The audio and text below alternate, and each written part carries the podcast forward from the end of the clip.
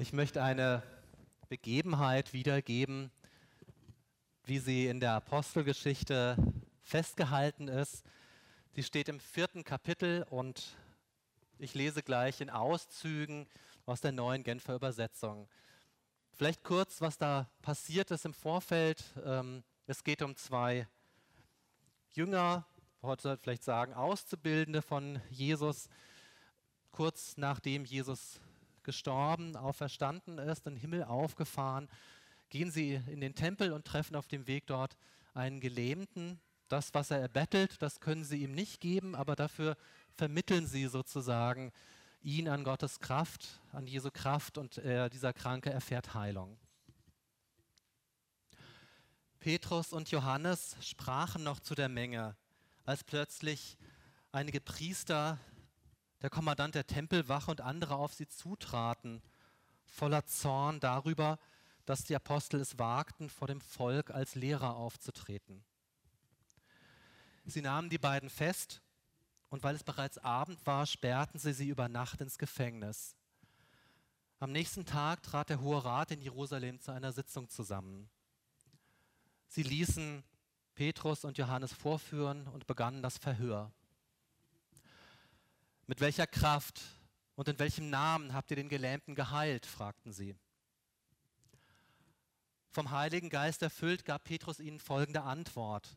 Führer unseres Volkes, verehrte Ratsmitglieder, wenn wir uns heute dafür verantworten müssen, dass wir einem kranken Menschen Gutes getan haben, und wenn ihr uns fragt, auf welche Weise er denn gesund geworden ist, dann sollt ihr und das ganze israelitische Volk wissen. Es geschah im Namen von Jesus Christus aus Nazareth, den ihr habt kreuzigen lassen und den Gott von den Toten auferweckt hat.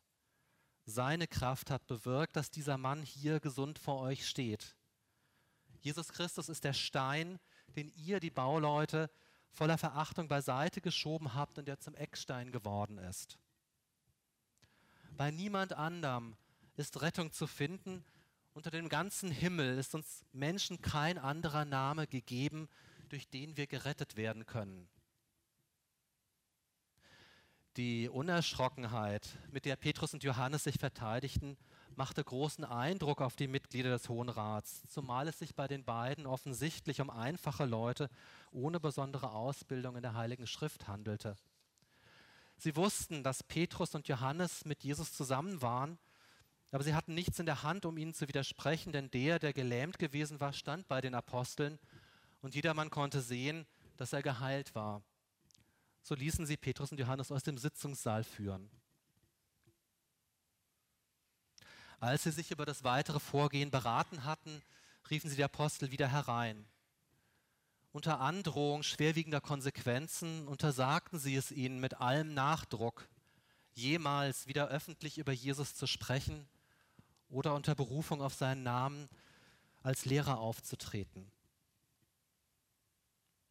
Aber Petrus und Johannes erwiderten, urteilt selbst, ob es vor Gott recht ist, euch mehr zu gehorchen als ihm. Uns ist es auf jeden Fall nicht möglich, nicht von dem zu reden, was wir gesehen und gehört haben. Lasst uns beten. Danke, Jesus, für dein Wort und für alles, was du tust, mitten unter uns. Sprich und wirke du auch jetzt, wenn unser Pastor David zu uns predigt. Amen.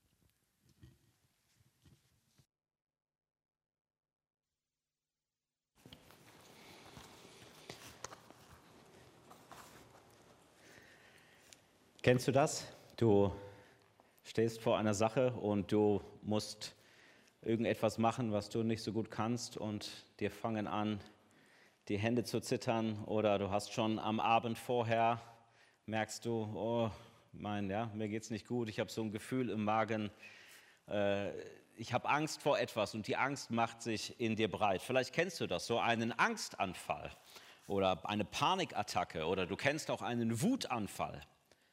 Was aber die ersten Christen ausgezeichnet hat, ist kein Wutanfall, ist ein Mutanfall. Die hatten immer wieder so plötzliche Anfälle von Mut, von einem außergewöhnlichen Mut. Da haben Menschen ihnen angedroht unter Strafe, Gefängnis, Folter und vielleicht noch schlimmere Dinge. Du sollst nicht mehr von diesem Jesus erzählen. Lass das. Verschweig das lieber. Und die ersten Christen haben das nicht gemacht. Wir können das in der Apostelgeschichte lesen. Du kannst das auch in jedem Buch über Kirchengeschichte, über die ersten drei, vier Jahrhunderte nachlesen, welche unglaubliche Kraft in der christlichen Bewegung gesteckt hat. Eine friedliche Revolution ohne Gewalt, als Minderheit unter Androhung von Strafe hat, eine, hat ein Glaube an den auferstandenen Jesus Christus die Welt Stück für Stück erreicht, hat immer mehr Menschen zu sich gerufen. Und das, obwohl das Starterteam Fischer und Steuereintreiber waren, ja, also heute irgendwie ja, Ungelernte und Beamte, ja, was kann daraus schon werden? Also eigentlich keine guten Startvoraussetzungen. Und in einer krassen Art und Weise hat ähm, der christliche Glaube diese Welt erreicht. Und überlegt nur mal, hätte Petrus und Johannes damals, hätten die dem gehorcht? Hey, red da, red da mal nicht von. Schön still bleiben dann gäbe es heute diese Gemeinde nicht, gäbe es diese Veranstaltung nicht, gäbe es das, was viele Menschen seit Jahrtausenden im Herzen und in ihrer Hoffnung und in ihrer Veränderung im Leben prägt, nicht in dieser Art und Weise. Und bis heute ist es so, dass eigentlich Menschen wie du und ich für andere Menschen auf ihrem Weg im Glauben eine Rolle spielen.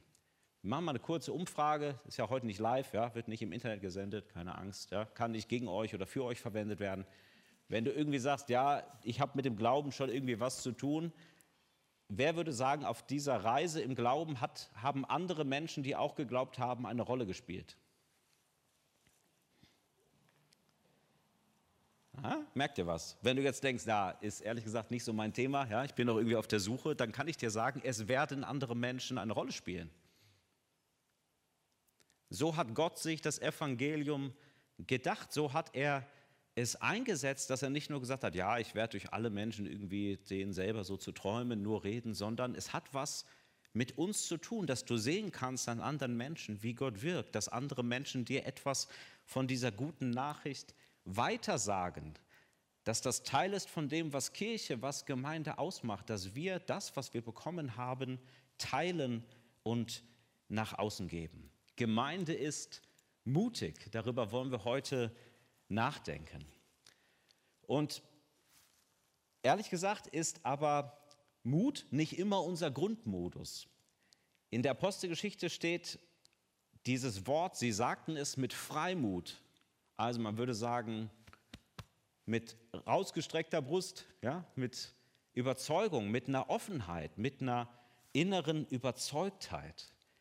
Und ich weiß nicht, wie dir das geht, wenn du solche Geschichten hörst. Mein erster Gedanke bei den Geschichten ist immer, naja, ob ich das so gemacht hätte, ob ich das so gekonnt hätte. Da ist doch manchmal so unsere Lebensrealität mit den Geschichten der ersten Christen doch irgendwie äh, eklatant unterschieden. Ja? Also die sagen in Androhung von Folter, ja, Jesus lebt, wir glauben das. Und wir kriegen beim Smalltalk auf der Party den Mund nicht auseinander, wenn wir irgendwie denken, naja, eigentlich müsste ich dem anderen jetzt mal sagen, dass ich glaube, dass Jesus sein Leben wirklich verändern kann ne? und dass er das, was er mir gerade erzählt, dass das was mit Jesus zu tun hat. Also wir haben da manchmal vielleicht diese, diesen Unterschied, so nehme ich das zumindest wahr. Deswegen sagst du, ich bin gar nicht so mutig, ich gehöre eher in eine dieser drei Kategorien. Die erste ist, ich halte die Sache mit diesem Weitersagen und diesem Weitergeben vom Glauben ehrlich gesagt so ein bisschen für unnötig. Also, oder ich bin da so ein bisschen äh, ja, wunschlos, anteilnahmslos dabei. Also so wichtig ist die Sache mit Jesus jetzt auch nicht. Schon wichtig, aber es ist jetzt nicht so wichtig, dass ich das irgendwem auf die Nase binden müsste. Ja, so. Oder auch fromm. Ja, ja, das ist schon wichtig, aber Gott wird sich selber darum kümmern. Also der braucht jetzt mich nicht dafür. Also ich bin da eher so ein bisschen teilnahmslos. Zweite Sache ist, du sagst, doch, doch, super wichtig. Ehrlich gesagt, es muss dringend gesagt werden, aber dafür haben wir auch den Sebastian und den David eingestellt. Ja? Dafür spenden wir hier, wir sind der Freikirche. Ja? Also, dass das jemand sagt. Natürlich, ganz wichtig, dafür haben auch ein paar Leute noch, die in, ja, äh, hier im Ausland das machen, das finden wir gut. Also wir delegieren das so, ja, das ist schon eine ganz tolle Sache, aber der Pastor soll das mal machen. Vielleicht sagst du auch, nee, ich kann nicht sagen, dass ich da mutig bin, ich habe eine tiefe Angst in mir. Und diese Angst hat, glaube ich, zwei Gesichter. Das eine ist, du hast eine Angst vielleicht vor den anderen Menschen und vor ihren Reaktionen, dass man denkt, oh, ich habe keine, ich habe so viel Angst davor, abgelehnt zu werden, dass ich eigentlich kaum darüber sprechen kann, weil ich irgendwie merke, naja, es ist jetzt nicht überall hoch angesehen, das Thema, ja. Manche Leute finden das komisch. Oder du hast auch eine Angst, dass du sagst, ich habe ehrlich gesagt keine Lust, am Ende von einer Diskussion als religiöser Depp dazustehen. Also alle haben dann ihre Argumente und ich kann die noch nicht so ja, aus der sozusagen aus der Hüfte gezogen, meine Argumente da rausballern und dann fühle ich mich immer am Ende von so einer Diskussion runtergebügelt und denke, naja, das ist schwierig. Oder du gehörst vielleicht zu den Menschen, die sagen, ich finde es schon wichtig, ich spüre auch, dass Menschen das machen sollten, auch nicht nur jetzt irgendwie Leute, die in der Kirche oder sonst wo angestellt sind. Die Frage ist nur, ausgerechnet ich mit meinem Glauben, der vielleicht noch nicht so gefestigt ist, der nicht nur hört, siehe, ich bringe euch große Freude, sondern der irgendwie auch gleichzeitig denkt, siehe, ich bringe euch große theologische Denkschwierigkeiten, der noch nicht alles durchdrungen hat, der sagt, ja, wenn ich damit fertig bin, dann will ich schon das weitergeben, aber ich, ich bin eben noch nicht fertig und ich bin irgendwie in dieser Schleife. Meine Hoffnung ist, dass egal ob du sagst, ey, ich bin da ganz woanders oder du hast dich hier irgendwo wiedergefunden, dass du in dem, was der Apostel Paulus im Epheserbrief sagt, auch für, ähm, für dich und in deiner Situation eine Antwort finden kannst. Und Paulus schreibt von diesem Freimut als ein Geschenk, als etwas, was wir erbitten können von Gott. Ich lese aus Epheser 6.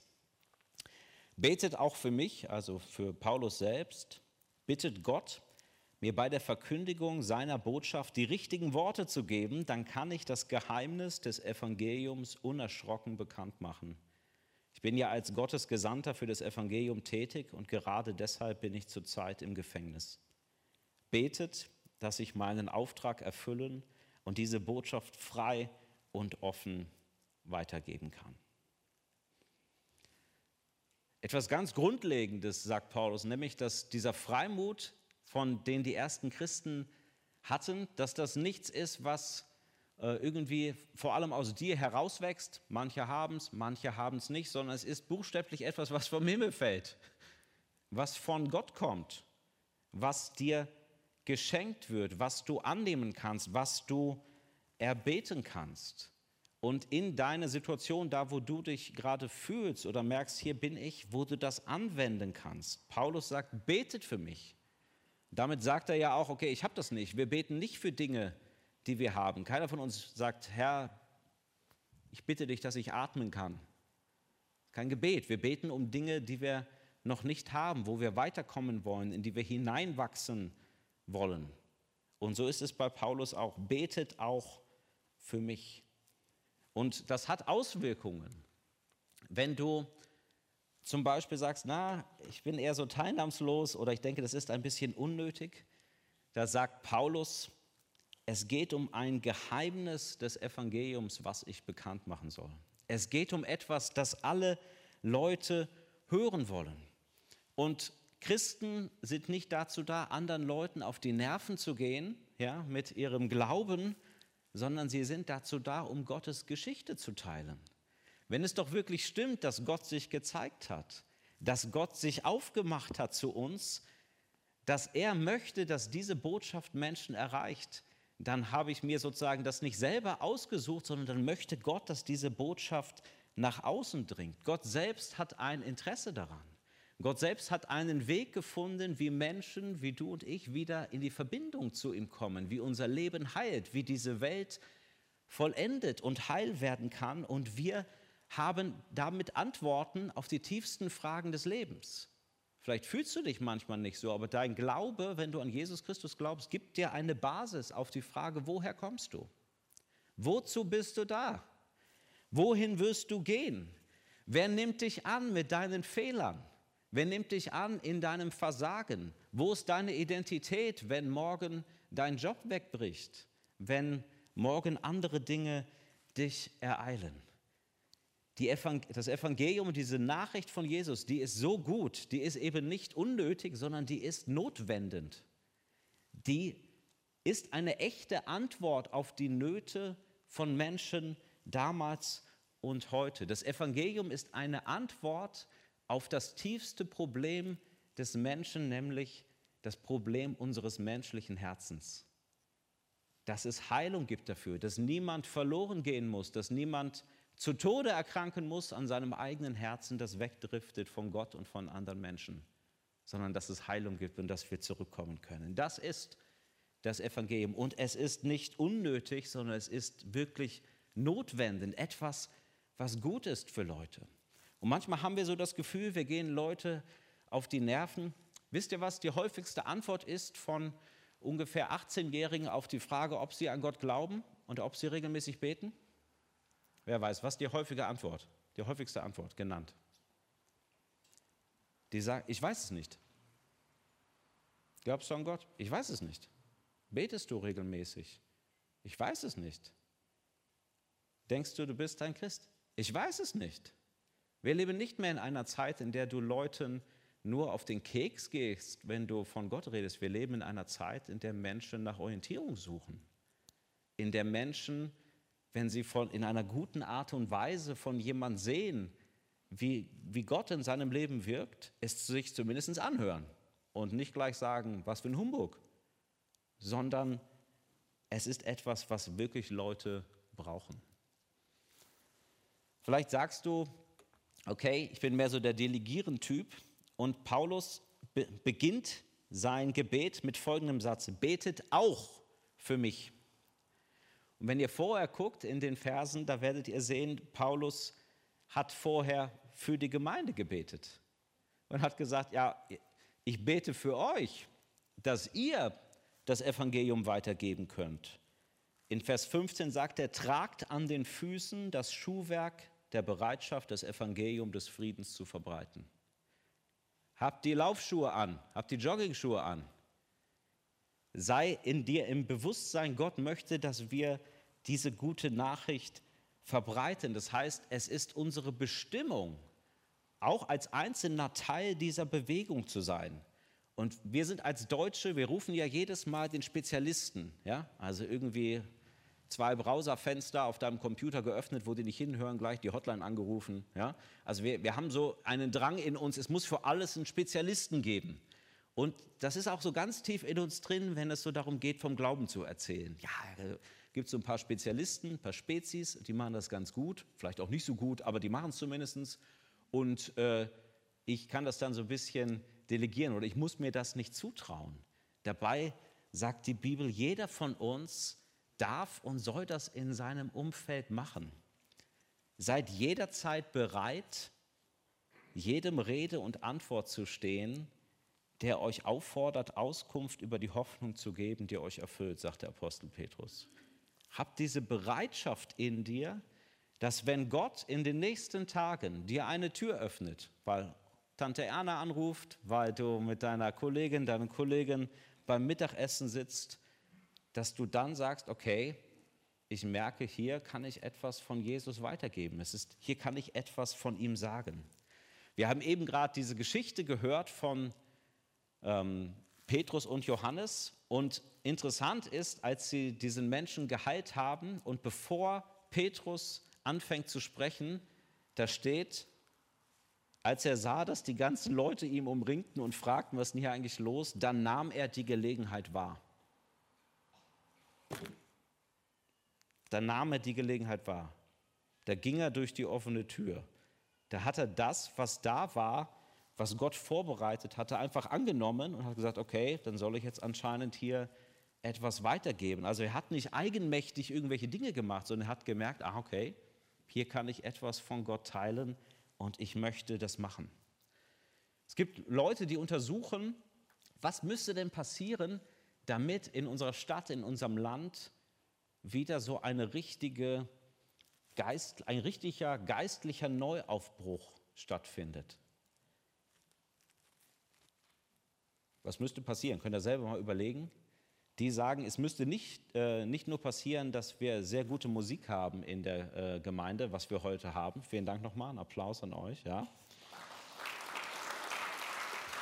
Die sagen nicht, die Erweckung kommt, wenn der Pastor endlich zum Friseur gegangen ist.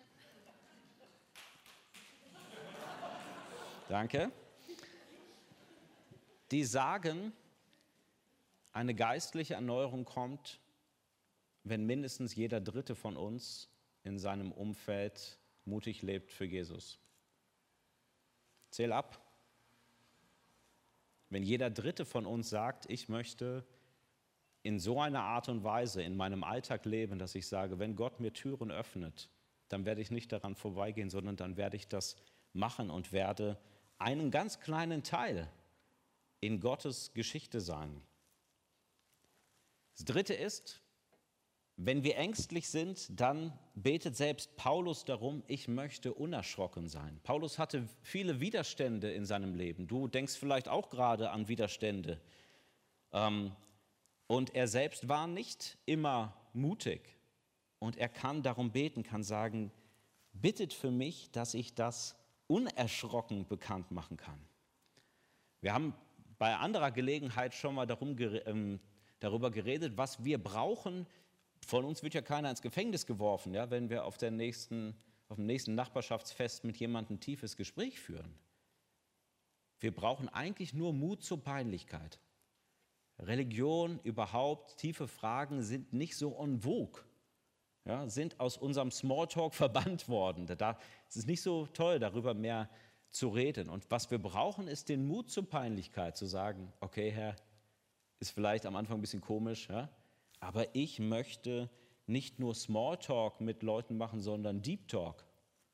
Also ich möchte mit Menschen wirklich über das reden, was sie im Herzen bewegt ich möchte Menschen nicht die Beschäftigung mit sich selbst im Inneren und auch nicht mit dem lebendigen Gott oder den Fragen, die damit zusammenhängen, nach dem Sinn des Lebens ersparen, sondern ich möchte mit Menschen darüber reden. Ich möchte auch von Menschen und von ihren eigenen äh, Vorstellungen hören. Und diese, diesen Mut, den wir dafür brauchen, den bekommen wir aus dem Gebet weil andere Menschen für uns beten, weil wir füreinander beten, weil wir Gott selber bitten können und sagen, Herr, ich habe den nicht immer, aber ich möchte den gerne haben. Das Letzte ist, wir zweifeln manchmal und das Schöne ist, wir dürfen frei und vertrauensvoll sein. Es gibt eine völlig, äh, wirklich uner, äh, unerhörte Stelle in der Bibel, nämlich, dass Jesus die Unfertigen und die Zweifler beruft. Den Satz kennt ihr bestimmt. Jesus trat auf sie zu und sagte, mir ist alle Macht im Himmel und auf der Erde gegeben. Darum geht zu allen Völkern und macht die Menschen zu meinen Jüngern, tauft sie auf den Namen des Vaters, des Sohnes, des Heiligen Geistes und lehrt sie alles zu befolgen, was ich euch geboten habe. Und seid gewiss, ich bin jeden Tag bei euch bis zum Ende der Welt. Ein Auftrag, eine Bestimmung von Jesus an seine Kirche und an jeden von uns. Und lest auch mal den Satz davor, der ich hier nicht, sorry, jetzt, jetzt. Die elf Jünger gingen nach Galiläa auf den Berg, den Jesus für die Begegnung mit ihnen bestimmt hatte. Bei seinem Anblick warfen sie sich vor ihm nieder, allerdings hatten einige noch Zweifel. Okay. Jesus trat auf sie zu und sagte, mir ist alle Macht im Himmel und auf der Erde gegeben. Könnt ihr euch vorstellen, da knien die Jünger und die sind sich noch nicht, also nicht so hundertprozentig sicher, vielleicht so, ja, so 98,5, ja, ja, könnte schon sein, dass es der Herr ist. Kann schon sein, dass der lebt. Und dann sagt er, ja, mit eurem Glauben muss noch viel passieren. Da müssen wir jetzt erstmal noch ein bisschen Bibelstudium machen. Ja? Der sagt trotzdem, mir ist gegeben alle Macht im Himmel und auf Erden, geh hin. Also das heißt, Jesus beruft nicht die Fertigen, die, die mit ihrem Glauben schon mit allem im Reinen sind, die schon jede Frage bis ins Letzte geklärt haben. Jesus beruft die, die bereit sind zu gehen.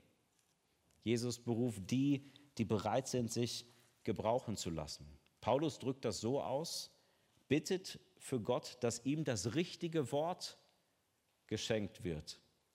Das heißt, dass etwas von Gott sozusagen in seinen Mund gelegt wird, dass er nicht einfach nur etwas aus sich selber heraus produziert, sondern dass Gott ihm die Weisheit, die Worte, das Einfühlungsvermögen gibt, um anderen Menschen etwas weiterzugeben. Herr, tue meine Lippen auf, dass mein Mund deinen Ruhm verkündige, heißt es in dem Psalm. Und das Gleiche dürfen wir auch für unser Weitergeben von Gott erwarten. Herr, gib mir doch dann auch die Worte, die ich in mir nicht habe. Gib mir die Kraft, gib mir vielleicht auch die Einsicht, die ich nicht habe. Danke dafür, dass ich nicht fertig sein muss, sondern dass du mich trotzdem in diese Aufgabe stellst.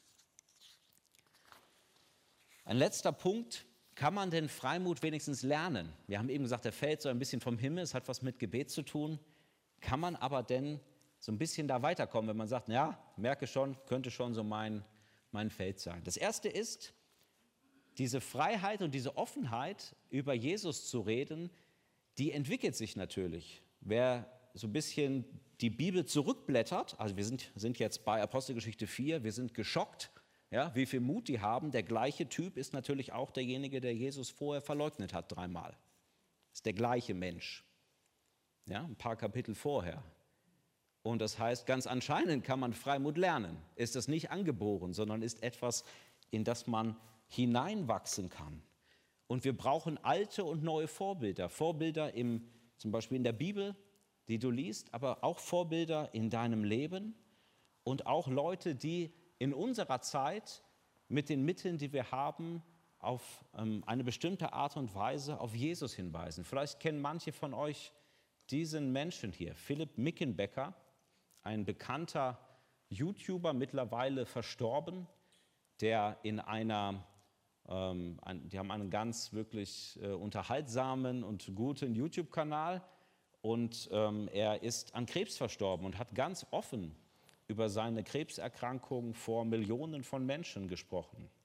Darüber gesprochen, was ihm Hoffnung gibt, darüber gesprochen, dass sein Leben in Jesus ruht, dass er eine Hoffnung hat, auch darüber gesprochen, welche Ängste er hat, aber dass sein Leben trotzdem geborgen ist. Ein echtes Vorbild. Könnt ihr mal, wenn ihr ein bisschen Zeit habt, äh, googelt ihr mal nachher und hört euch da etwas an. Leute, die äh, in ganz jungen Jahren einen Freimut haben, über das zu reden, was in ihrem Leben ist. Ein Vorbild, zu Recht, aber nicht etwas, was unerreichbar ist. Warum?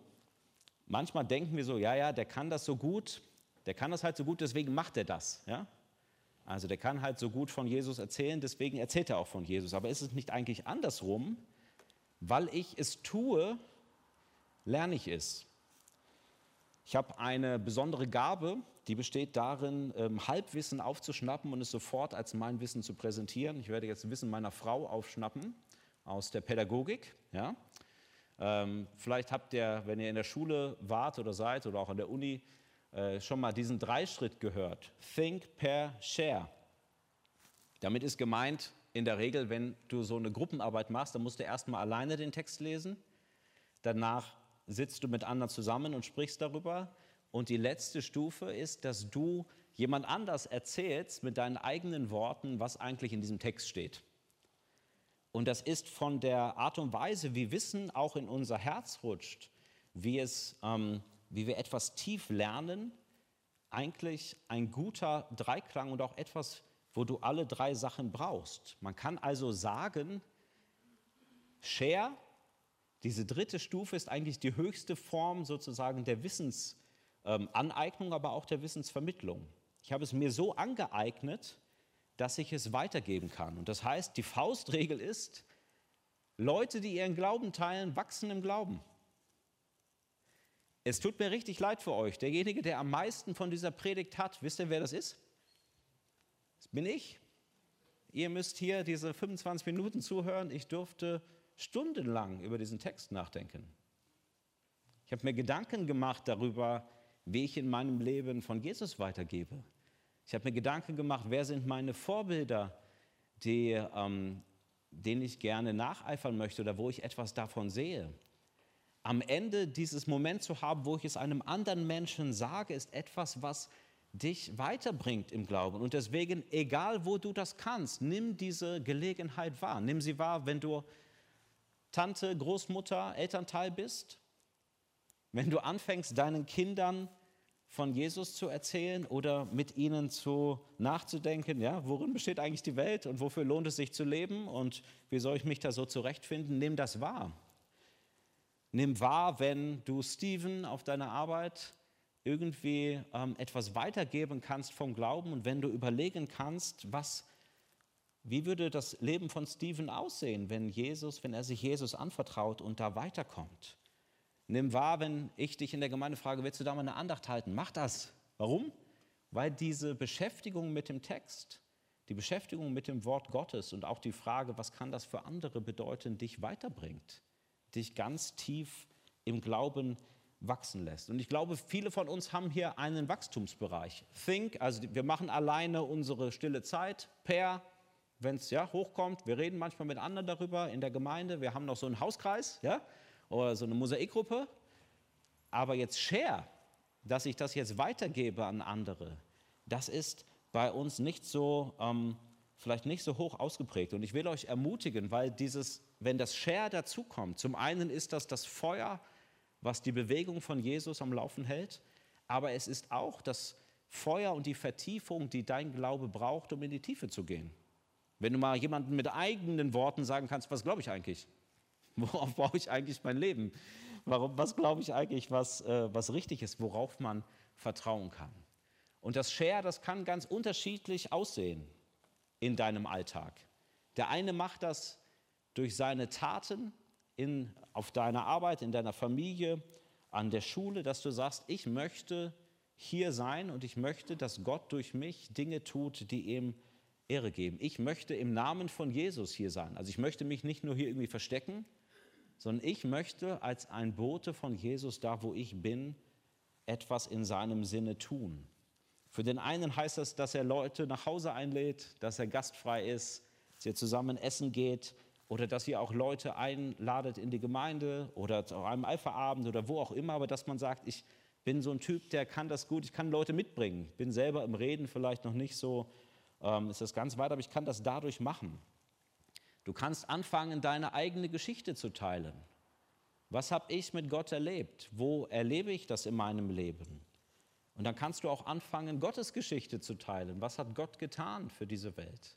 Wie hat er sich hingegeben an diese Welt und wie können andere ähm, daran Anteil haben? Und du kannst mit Leuten auch, vielleicht bist du so ein Typ, der in einer guten Art und Weise auch diskutieren kann der in Gesprächen aufzeigen kann, was hat eigentlich der Glaube mit Jesus, mit den tiefen Lebensfragen auch von Menschen heute zu tun. Und last but not least, du kannst beten. Beten für dich, beten für Menschen, die in die Nähe Gottes kommen sollen und ähm, auch für dich selber, dass du offene Türen hast, wo du anderen Menschen etwas nahe bringen kannst. Und wichtig ist, dass wir uns nicht vergleichen. Wir sind oft so, okay, der eine kann das so toll oder wir denken, er kann es so toll oder die andere ist viel besser als wir oder die ist da fester, sondern dass jeder von uns seinen Teil äh, einnimmt. Denk nochmal, jeder Dritte. Das reicht schon. Jede Dritte. Eine ermutigende Geschichte zum Schluss. Ein Mann, 24, USA. Er heißt Albert McMacken. Er ist ein junger Farmer, er lernt Jesus kennen, er ist irgendwie schon Feuer und Flamme, ja, ist jetzt aber nicht so der große Redner. Und er sagt irgendwie zu seinem Freund, ja, es hat mich so umgehauen, also irgendwie glaube ich, ihr solltet das auch, äh, auch erleben. Und deswegen, ich, es gibt so ein paar Abende, da ist ein Typ, der redet über Jesus, hört euch das doch mal an. Und alle Freunde sagen, ja, okay, wenn du meinst, ich komme mal mit außer einer, so ein Schönling, ja, gut aussehend. Es gab schon damals mehr zu tun, als auf christliche Veranstaltungen zu gehen. Ja, also sagt, boah, das ist jetzt nicht unbedingt meins. Ja. Und ähm, dann sagt er, ja, hör zu, ich habe einen coolen Lieferwagen gemietet, ja, um da die ganzen, auch die ganzen Mädels und so weiter hinzukarren, ja, zur Veranstaltung. Willst du den nicht fahren?